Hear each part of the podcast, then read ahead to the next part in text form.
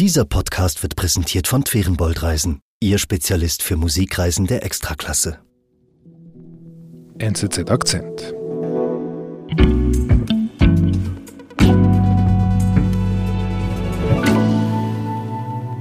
Andreas, wir sprechen heute über Jemen. Und wenn ich an Jemen denke, dann muss ich noch an diesen Freitagmorgen denken, 12. Januar. Ich stehe auf und im Radio kommen die Nachrichten, dass die USA Luftschläge ausgeführt haben in Jemen. Ja, tatsächlich. Das war eine Nachricht, die aufgeschreckt hat, hier in Europa, in Amerika, im Nahen Osten natürlich. Und trotzdem kam diese Entwicklung nicht ganz unerwartet. Mhm. Seit dem Herbst haben die Houthi rund 30 Angriffe ausgeführt auf Frachtschiffe im Roten Meer. Das ist mhm. eine ganz wichtige Handelsstraße. Und da haben die Amerikaner eine gewisse Geduld gezeigt, lange. Sie haben mhm. gewarnt und anfangs auch versucht, äh, solche Raketen der Houthi abzufangen. Jetzt haben sie sich aber doch am Schluss gezwungen gesehen, einzugreifen mit Angriffen direkt gegen jemenitisches Territorium. Mhm. These strikes were necessary. They were consistent with international law. Und das Spannende ist, dass das genau eine Rolle ist, die die USA in den letzten Jahren loswerden wollten. Sie wollten nicht mehr überall auf allen Krisenherden der Welt der Polizist spielen. Die Rolle des Weltpolizisten mussten die USA jetzt doch übernehmen und führen etwas widerwillig Militärschläge gegen die Houthi-Miliz aus. Warum die Amerikaner die Geduld verloren haben, erklärt Auslandredaktor Andreas Rüsch. Ich bin David Vogel. Andreas, warum wollen die USA nicht mehr Weltpolizist sein? Das ist eigentlich eine Rolle, die man auch eigentlich so lange gut kannte und ganz besonders auch in der Region des Nahen und Mittleren Ostens. Ja.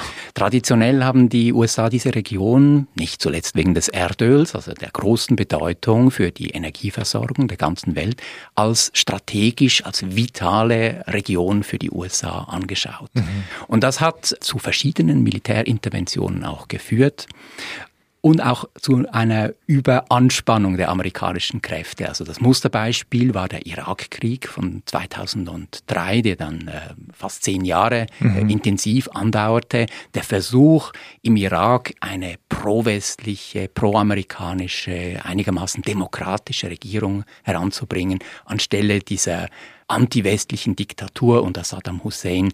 Dieser Versuch ist nur halb geglückt. Ja, Saddam Hussein wurde gestürzt, aber es wurde mit enormen Kräften, mit enormen Verlusten auch bezahlt.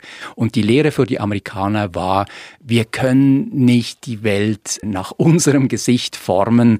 Wir müssen äh, realistisch bleiben, was wir bewältigen können. Wir haben auch Probleme zu Hause. Wir müssen mhm. dort investieren.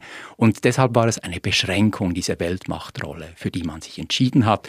Präsident Barack Obama, er hat die Truppen aus dem Irak zurückgezogen. Präsident Trump hat das eigentlich noch verstärkt. Präsident Biden hat die Truppen aus Afghanistan zurückgezogen. Mhm. Also insgesamt ein schleichender Rückzug, aber mit einem strategischen Ziel auch verbunden, nämlich lieber die Kräfte militärisch auf China auszurichten Aha. und sich nicht zu verzetteln. Aber eben, der Wille ist das eine, die weltpolitischen Entwicklungen das andere.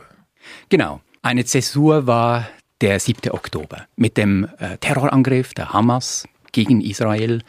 Und da ist einfach ein großer neuer Krieg in der Region ausgebrochen, mhm. aus dem sich die Amerikaner auch so weit wie möglich heraushalten wollen. Also sie haben ja nicht mit eigenen Truppen im Gazastreifen interveniert, aber sie mhm. unterstützen die Israeli einfach aus der Ferne mit militärischen Mitteln.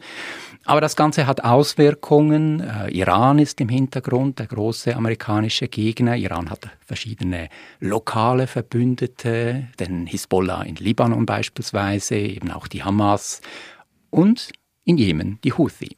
Und die Houthi werden so quasi als Stellvertretereinheiten gebraucht, um jetzt antiwestliche Ziele zu verfolgen. Und äh, sie haben sich darauf kapriziert, westliche Frachtschiffe im Roten Meer anzugreifen.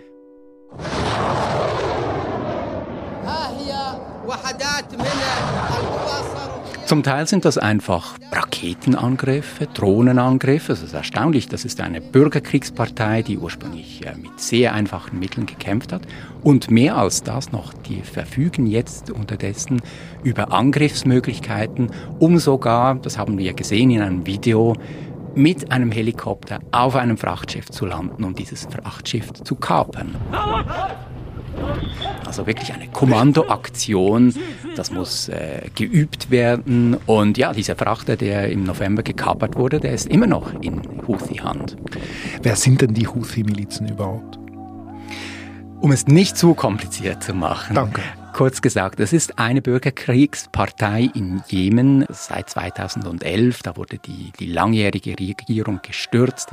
Und die Houthi sind eine Bewegung, die aus der saiditischen äh, Bevölkerungsgruppe in Jemen entstanden sind. Das ist eine schiitische Minderheit. Und äh, die Houthi haben eben auch Iran als Verbündeten und haben dann 2015 die Hauptstadt Sanaa einnehmen können. Äh, für viele erstaunlich und sie sind seither von dort nicht vertrieben worden. Mhm. Und sie sind vehement, geradezu fanatisch anti-westlich. Oh. Also sie verbinden den Hass auf Amerika, vor allem auch mit dem Hass auf Israel. Und das spürt man natürlich jetzt in dieser Krise um den Gazastreifen.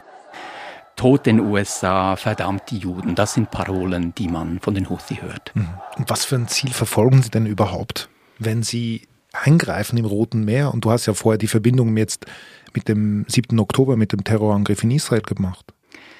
Sie sagen, dass das eine Form der Solidarität mit dem Kampf der Palästinenser gegen Israel sei, aber das Ganze hat durchaus auch eine etwas irrationale Seite, weil ähm, sie torpedieren damit eine ganz wichtige Handelsroute, die direkt mhm. vor der Haustüre der Houthi-Regierung durchgeht. Natürlich kann man argumentieren, das gibt Anklang innerhalb der arabischen Welt. Es gibt ihnen ein gewisses Prestige, aber es, es hat auch eine wirklich sehr fanatische, irrationale Seite. Mhm. Jetzt, wenn du sagst, eben diese Containerschiffe, die vor ihrer Haustür vorbeifahren. Ich wollte gerade gestern etwas bestellen im Internet und es hieß schon wieder Lieferschwierigkeiten. Hat das einen direkten Bezug? Ja, ganz viele Waren, die wir hier in Europa halten, aus Asien, China natürlich immer noch sehr mhm. ein wichtiger Lieferant. Rund 30 Prozent des weltweiten Containerverkehrs fließt über das Rote Meer, also den Suezkanal nach Europa. Und bevor diese Container, Frachtschiffe ins Rote Meer einfahren können, müssen sie durch den Bab al-Mandab gehen. Das ist eine Meerenge zwischen Jemen und Afrika. Okay. Sehr eng und natürlich dann leicht zu kontrollieren. Für die Houthi ist das nicht schwierig, dann von Land aus eben auch Raketen abzufeuern. Mhm. Also das ist quasi wie Gibraltar und Marokko. Ungefähr so muss man sich das, das vorstellen. Das kann man sich gut so vorstellen. Und kein Wunder ist dieser Frachtverkehr innerhalb kürzester Zeit eingebrochen, weil da muss man nicht alle Schiffe angreifen. Das reicht äh, für Versicherungsgesellschaften zu sagen, dass das können wir nicht mehr garantieren. Mhm. Und für die großen Reedereien, dass diese sagen, also wir wir fahren da einfach nicht mehr durch. Und das Frachtvolumen ist seit dem Herbst um fast 50 Prozent eingebrochen. Mhm. Und die gehen jetzt und die durch. müssen um Afrika, um die Südspitze von Afrika äh, herumfahren. Das ist aber ein Umweg von rund 5000 Kilometern. Oh. Und entsprechend verteuert sich die ganze Fracht. Oder du, David, kannst dann dein Produkt nicht so schnell bestellen, wie du möchtest. Und diese Verteuerung, das ist nicht äh, vernachlässigbar. Das ist, das ist internationale Teuerung für niemanden von Interesse und schon gar nicht für einen amerikanischen Präsidenten, der seiner Bevölkerung selbstverständlich eine wunderbare Wirtschaftslage präsentieren möchte. Genau, jetzt im Wahljahr. Genau. Aber gleichzeitig wollen die USA nicht mehr Weltpolizist sein. Genau. Aber äh, es ist eine Frage der Alternativen. Wer soll denn sonst Weltpolizist ja. sein oder Regionalpolizist? Also mhm. diesen Versuch hat es ja gegeben, als sich die Amerikaner haben einen Teil ihrer Truppen aus der Region schon vor Jahren zurückgezogen und vor allem eben auch gehofft, dass ihre Verbündeten eine gewisse Ordnungsrolle übernehmen könnten. Und das bietet sich an, vor allem mit, mit den Saudi. Ah. Saudi-Arabien ist eine Führungsmacht am Golf und hat unter dem äh, Kronprinzen Mohammed bin Salman auch den Anspruch gehabt, diese Rolle auszuüben. Aber das ging völlig fehl. Mhm. Die Saudi haben dann ab 2015 versucht, die Houthi aus äh, Sanaa zu vertreiben, im jemenitischen Bürgerkrieg einzugreifen und eine andere Regierung wieder zu installieren. Mhm. Das hat überhaupt nicht funktioniert. Mhm. Im Gegenteil, es hat die humanitäre Lage drastisch verschärft in Jemen. Mhm. Und in der Krise nach dem 7. Oktober mit dem neuen Gaza-Krieg war klar, dass ein Abstützen auf die Saudi in der Region nicht funktionieren würde. Die Amerikaner haben deshalb etwas anderes versucht. Sie haben als Reaktion auf die Kaperung dieses äh, einen Frachters, auf die sich häufenden Houthi-Angriffe, haben sie zuerst einen sehr weichen Weg gewählt. Sie versuchten eine internationale Koalition zu schmieden. Also im Pentagon hat man das dann auch angekündigt. Uh, and so this is an international problem that requires an international solution. Wir wollen internationale Abstützung haben, dass sich möglichst viele Länder dahinter stellen und man hat einfach ganz offen das kritisiert, wie die Houthi internationales Recht verletzen ständig mit ihren Aktionen. Aber sie wollten sich nicht so in den Vordergrund drängen. Genau, sie haben nur Teil einer Koalition sein wollen. Sie haben schon ihre Kriegsschiffe dann auch verstärkt und als Teil dieser Koalition gehofft, dass möglichst viele andere befreundete Länder mhm. ebenfalls ihre Marine einsetzen. Das hat die Houthi nicht sonderlich beeindruckt und die haben einfach weitergemacht. Mhm. Und deshalb sahen sich halt die Amerikaner dann doch zu weiteren Schritten gezwungen. It is vital that the Council speak and speak now on the need to uphold international law. Im Sicherheitsrat der Vereinten Nationen hat man eine, einen Text eingebracht, der messerscharf die Houthi aufforderte, jegliche Aktionen zu unterlassen. Le résultat du vote est le suivant. 11 voix pour, 0 voix und das wurde ohne Gegenstimme durchgebracht. Mhm. Aber schon am folgenden Tag haben die Houthi den nächsten Angriff gemacht. Also da kamen die Amerikaner wirklich in Zugzwang. Und nochmals einen Tag später haben sie dann mit ihren Militärschlägen versucht, durchzugreifen und, und den Houthi deutlich zu machen, dass man nicht mehr länger einfach zusehen würde. Wir sind gleich zurück. Erleben Sie mit Ferienboldreisen die schönsten Städte und Konzerthäuser mit Weltklasse-Akustik. Wir bringen Sie bequem an die besten Adressen. In die Elbphilharmonie in Hamburg, in die Scala di Milano oder Semper Oper in Dresden. Denn hier entfalten sich große Kompositionen am eindrücklichsten. Gänsehautmomente inklusive. Twerenboldreisen, Ihr Spezialist für Musikreisen der Extraklasse.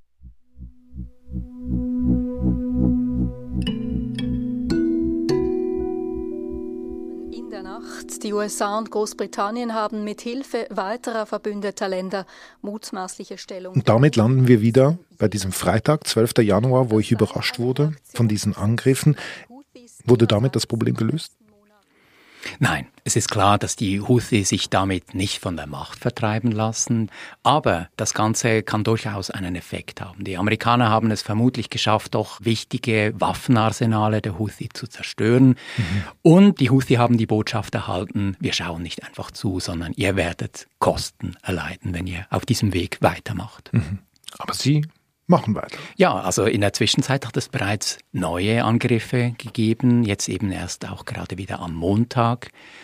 Das war aber durchaus auch erwartet. Also die Houthi haben Vergeltung äh, angedroht und sie sehen sich als eine Art Märtyrer im Kampf für die Palästinenser. Sie genießen diese Rolle mhm. innerhalb der arabischen Welt, äh, Vorkämpfer zu sein gegen Israel und gegen den Westen. Mhm. Man wird sehen, wie das herauskommt, aber äh, im Moment haben es die Amerikaner mindestens geschafft, sich als Ordnungsmacht wieder in die Region hineinzubringen, deutlich zu machen, dass sie nicht alles dulden werden. Und ich würde nicht ausschließen, dass das schon äh, längerfristig eine Wirkung hat. Aber dennoch muss die Frage gestellt werden, zu was führt das? Also seit dem 7. Oktober wurde immer auch die Frage nach dem Flächenbrand gestellt. Diese Befürchtung ist auf jeden Fall berechtigt, weil sich so viel Zündstoff in der Region angesammelt hat, äh, in sehr vielen Ländern, eben nicht nur Israel und die Palästinenser, sondern Libanon, Syrien, Iran, Jemen.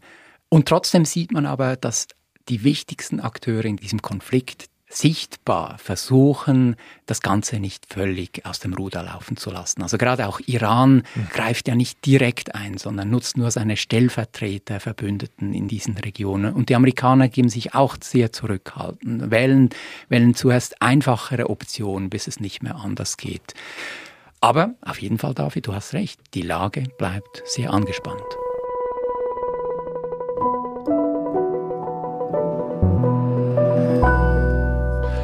Andreas, vielen Dank.